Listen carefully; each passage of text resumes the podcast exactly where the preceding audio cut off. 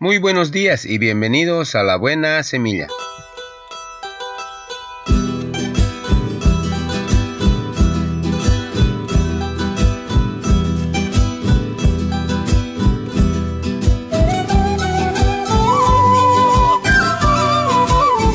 Hola, hola, ¿qué tal? ¿Cómo están? Les saludo con la paz de nuestro amado Señor Jesucristo.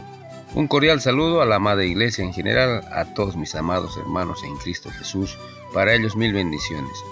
Así también para mi amada familia y en sus casitas, que el Señor me los cuide y me los guarde. A mis colegas de trabajo también, en cada uno de sus hogares, que el Señor me los bendiga y les cuide cada día que pasa en sus hogares. Y a mis amigos en general, a todos los que me llaman, a los que me escriben, a los que se encuentran en la ciudad, también en el interior del país y en el exterior. Muchas bendiciones, que el Señor les cuide y me los guarde en sus hogares. Era una de esas tardes en las que nada había que hacer, y la loba paseaba con su cachorro inquieto en busca de alimento. Se resguardaron bajo unos matorrales y esperaron que sigiloso pasara el cazador que olfatearan minutos antes. El frío cañón del arma se asomó entre la enramada y las botas del hombre que castigaban con su peso, las hojas secas que se negaban a gritar. Caminó un poco, encendió un cigarro y esperó. El cachorro indignado preguntó a su astuta madre. Mamá, la grama verde y generosa tiene un enemigo. Las ovejas que se alimentan de ella para sobrevivir hasta el día de su muerte. La madre loba contestó. Las ovejas tienen un enemigo, nosotros, los lobos, que nos alimentamos de ellas cuando es posible, hasta el día de nuestra muerte. Nosotros tenemos un enemigo, el hombre, que quema nuestros bosques, nos pone dolorosas trampas y mata a los de nuestra especie por deporte o por ignorancia, hasta el día de su muerte. Pero madre, ¿Tiene el hombre un enemigo?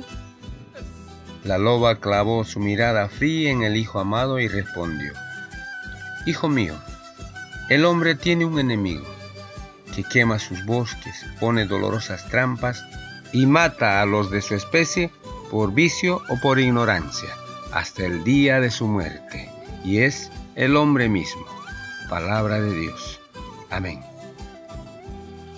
Muy bien, comenzamos nuestra buena semilla. Hoy es día domingo 13 de septiembre del 2020. La palabra del Señor se encuentra en el libro de Mateo capítulo 27 versículos 41 y 42. Dice la palabra del Señor y leo.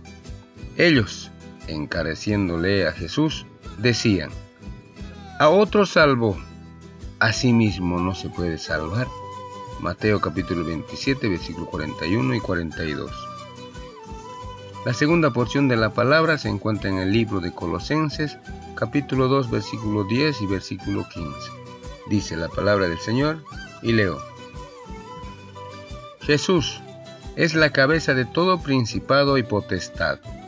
Despojando a los principados y a las potestades, los exhibió públicamente, triunfando sobre ellos en la cruz.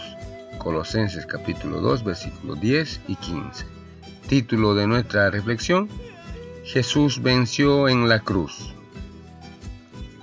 Contrariamente a lo que niegan algunos, Jesús venció en la cruz, a pesar de que a primera vista pareciese lo contrario. Desde su nacimiento fue rechazado por su pueblo, vivió en la pobreza, sufrió, fue traicionado y abandonado. El primer versículo del día muestra el desprecio con el que los adversarios de Cristo hablaban de él. Finalmente, Jesús fue crucificado y murió. Sin embargo, esta derrota solo es aparente. Cuando estuvo en la tierra, Jesús sanó a los enfermos, los demonios huyeron ante su palabra, los ciegos vieron y los sordos oyeron. Satanás mismo fue vencido cuando trataba de tentar a Jesús en el desierto. Pero en la cruz, la victoria sobre el pecado, la muerte y todos los poderes del mal fue definitivamente ganada. Este triunfo se demuestra por el hecho de que el Señor Jesús no quedó en la tumba, sino que resucitó Después de su muerte, muchos testigos vieron a Jesús vivo. Luego, subió al cielo, prueba de que la obra está perfectamente cumplida para la gloria de Dios. Hoy es necesario creer en Él para estar con el vencedor eternamente. Jesús nos dice, en el mundo tendréis aflicción, pero confiad, yo he vencido al mundo. Eso lo encontramos en Juan capítulo 16, versículo 33. El Señor Jesús volverá pronto para reinar en la tierra, para destruir definitivamente a todos sus enemigos, y sus redimidos reinarán con él. Jesucristo es el vencedor por la eternidad. Palabra de Dios. Amén. Muy bien, así terminamos hoy nuestra buena semilla. Nos vemos el día de mañana si Dios así lo permite. Hasta pronto.